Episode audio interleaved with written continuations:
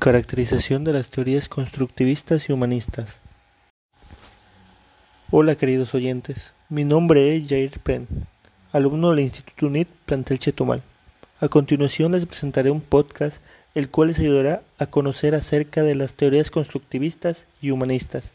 Dentro de este audio estarán inmersas características referentes a los temas antes mencionados, teniendo en cuenta los aspectos más importantes de cada uno de ellos.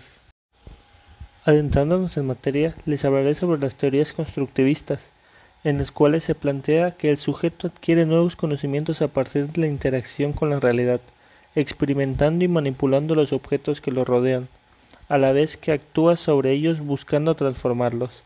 Asimismo, plantea que el desarrollo de las habilidades cognitivas se va adquiriendo y construyendo de manera gradual a lo largo de la vida. De manera general, desde esta postura, el aprendizaje puede facilitarse pero cada persona reconstruye su propia experiencia interna, con lo cual puede decirse que el conocimiento no puede medirse, ya que es único en cada persona, en su propia reconstrucción interna y subjetiva de la realidad. Ahora bien, desde un enfoque pedagógico, esta teoría sostiene que el conocimiento no se descubre, se construye, ya que el alumno construye su conocimiento a partir de su propia forma de ser, pensar e interpretar la información. En esta perspectiva, el alumno es un ser responsable que participa activamente en su proceso de aprendizaje.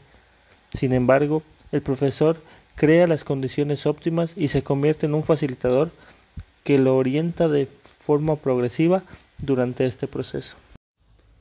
Cabe resaltar que mediante el constructivismo puede crearse un contexto favorable para el aprendizaje, con un clima motivacional de cooperación, donde cada alumno reconstruye su aprendizaje con el resto del grupo.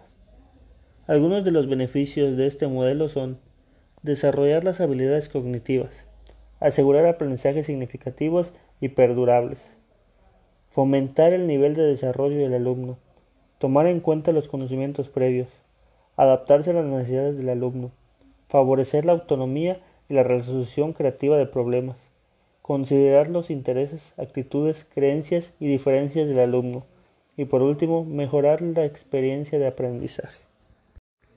Por su parte, el constructivismo ha recibido aportes de importantes autores entre los cuales se encuentra Jean Piaget, que nos habla de la teoría de la psicología del desarrollo, Vygotsky, quien formuló la teoría del constructivismo social, Jerome Bronner postuló la teoría cognitiva del aprendizaje por descubrimiento y por último David Paul Ausubel dio paso a la teoría del aprendizaje significativo. Desde esta perspectiva se puede hacer mención del constructivismo social, en el que el aprendizaje se construye a través de la interacción social, de tal manera que el individuo adquiere nuevos aprendizajes a través de la interacción que establece con otras personas, y cuyo principal exponente es Vygotsky.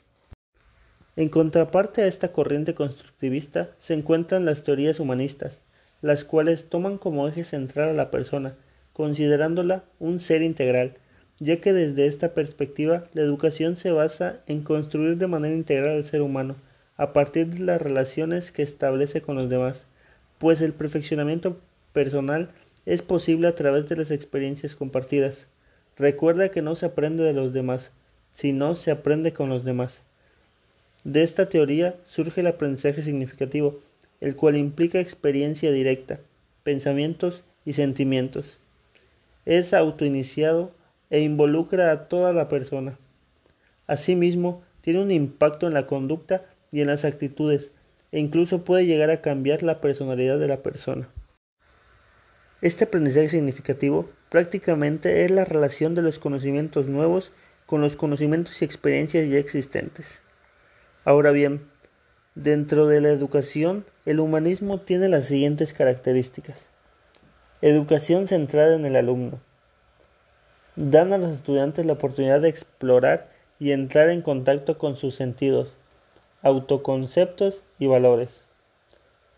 La educación que involucra los sentimientos, las emociones, las motivaciones, gestos y disgustos de los estudiantes el desarrollo de contenidos de acuerdo a los intereses y necesidades del estudiante. Y por último, el fomento de la efectividad personal. Cabe decir que los objetivos educacionales se centran en el crecimiento personal de los estudiantes, en el fomento de la creatividad, en la promoción de la experiencia de influencia interpersonal a través de la comunicación y del trabajo de grupo, en provocar sentimientos positivos de los estudiantes hacia sus cursos y en inducir aprendizajes significativos a través de la vinculación de aspectos cognitivos con vivenciales. Aispuru 2008 Dentro de esta rama humanista, sus mayores representantes son Maslow, Auport, Carl Rogers, R. May y Viktor Frank. Por hacer mención de uno de los aportes de esta corriente, se puede decir acerca de la teoría de la motivación humana, propuesta por Abraham Maslow, donde jerarquiza las necesidades que motivan al ser humano, entre las cuales se encuentran las necesidades fisiológicas, de seguridad, de amor, afecto y pertenencia, de estima y de necesidad de autorrealización. En este sentido, el deporte educativo puede contribuir al cumplimiento de estas necesidades, desde las fisiológicas, pues como hemos visto del deporte tiene gran impacto en la salud, las necesidades sociales, la confianza y entre otros aspectos. Por lo tanto, es importante poner énfasis en la pirámide de Maslow para fomentar la autorrealización de las personas. Para culminar, no olvides que esta es una pequeña parte de todo lo que en realidad son estas teorías. Te invito a que no te quedes hasta aquí, sino empápate con más conocimiento de estos enfoques, los cuales son de gran importancia dentro del desarrollo de nosotros los seres humanos.